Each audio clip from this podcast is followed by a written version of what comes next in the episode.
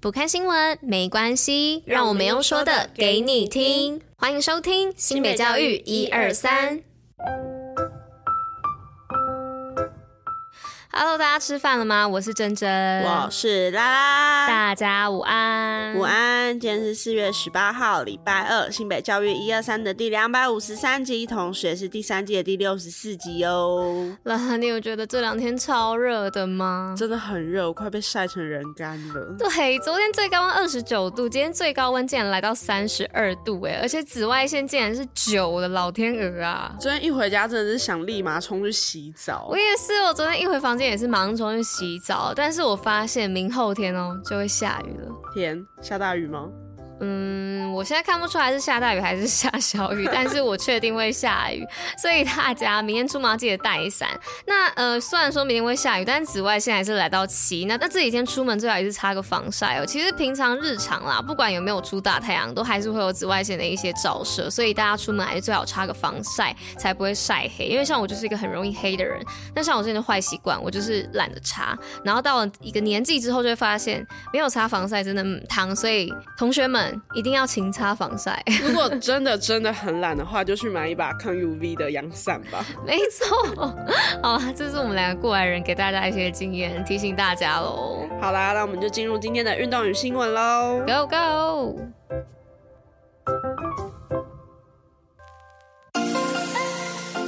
新北运动爆爆乐。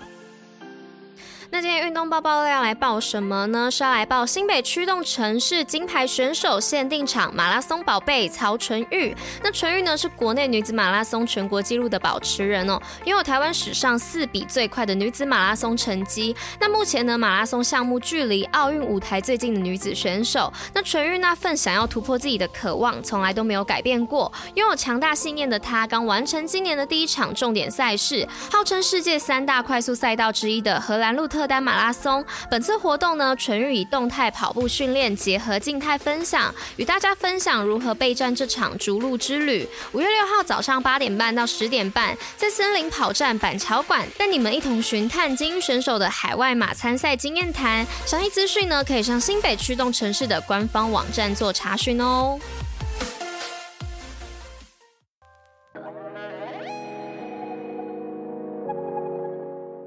那今天的第一则新闻呢，是要来跟大家分享表现亮丽全国生活科技创意赛新北夺五奖。那一百一十一学年度全国公私立国民中学生活科技创作竞赛呢，日前于新北市江翠国中举行。全台二十二县市含离岛地区共七十八支队伍，两百五十位选手齐聚。新北市呢有六队高手挑战全国赛，从二十六个奖项中抱走五项奖项，表现优异。新北市教育局长表示呢，新北获奖队伍。为汐止国中铜牌、青山国中小佳作、江翠国中队金品奖、青山国中小创意奖、中山国中团队精神奖。市府呢将持续提供资源、设备与教师人力，营造科技整合及多元创造氛围，鼓励学生透过动手做的历程，激发创意思考与设计能力，进而解决生活中的问题。期待培育更多具备创意思考、能动手做的生活科技人才。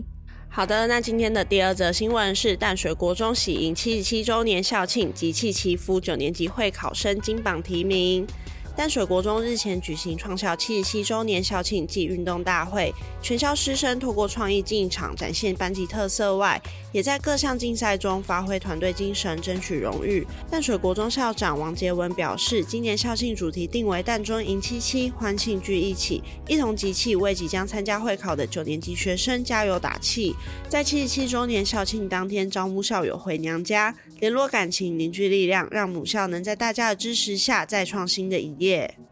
那在第三则新闻呢，是要来说到二零二三 AI Instinct 爱因斯汀嘉年华亲子动手玩中学。那新北市的思贤国小于日前办理第二届二零二三年 AI Instinct 爱因斯汀亲子共创嘉年华活动，结合爱相随亲子成长协会及编程鸟数位文创等多方资源，设计十四个零到九十九岁都可以体验的摊位。教育局长张明文出席，和现场的五百位大小朋友一起享受做中玩玩中学，发现学习的。新乐趣，借由生活性及趣味性的 STEAM 闯关活动、首作与成果展示，引发孩子学习兴趣，也让更多家长知道新北市推动 STEAM 课程的用心。好，那今天的最后一则新闻是新北圆梦体验营睽违三年，北海岸洋溢良善的教育力量。新北市教育局日前办理圆梦基金得奖生体验营，约六十位学子及家人欢聚于金山皇后镇森林、中角湾等，活动包含大地游戏、冲浪、蜻蜓等。圆梦学子透过团队合作，通力闯关，现场洋溢着良善的教育力量。新北教育局长到场加油打气，并表示，办理圆梦生活体验营，目的在于全方位培育受奖助学生，让他们有自信、有创意、拥有好品格，更期许获奖生们能够互相鼓舞。在逆境中依旧怀抱理想，把握学习机会，为生涯目标奋力向前，同时胸怀关怀社会的爱心，将来有能力时以具体行动回馈社会。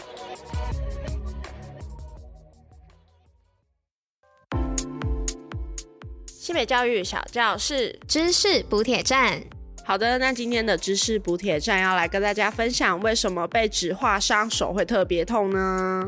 那每个人呢都有手指被纸张割伤的经验哦，尤其是崭新的影印纸或是新书的纸张。那为什么轻薄的纸有这样的威力呢？有时候甚至还会觉得比刀伤的疼痛更扰人，而且持续好几天哦。原因呢是在于神经的末梢哦，例如指尖或是嘴唇。那神经末梢的密度很高哦，这些神经末梢呢也被称为伤害感受器，会向大脑发送有关可能导致皮肤破裂的信号，例如接触到极端高温或是化学物品。那此外呢，纸张本身的特性啊，也是造成伤口特别疼痛的原因哦。那纸张呢，看起来虽然光滑，但如果在显微镜下观看的话，实际上呢是呈现锯齿状哦。那手上留下的伤口呢，其实就是锯齿状的伤口。那与被刀子割伤的光滑伤口不同哦。而纸张的成分呢，如木浆啊、棉花或是其他的纤维，可能会残留在伤口上。那被刀片割伤的伤口呢，通常会比较深，那血液会形成血栓或是血块的反应，就可以凝结血液，那避免血流不止哦。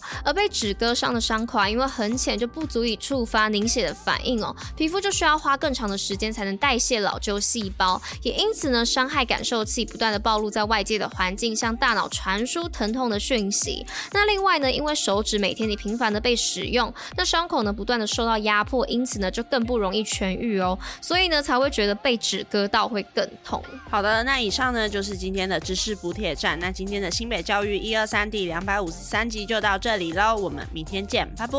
大家拜拜。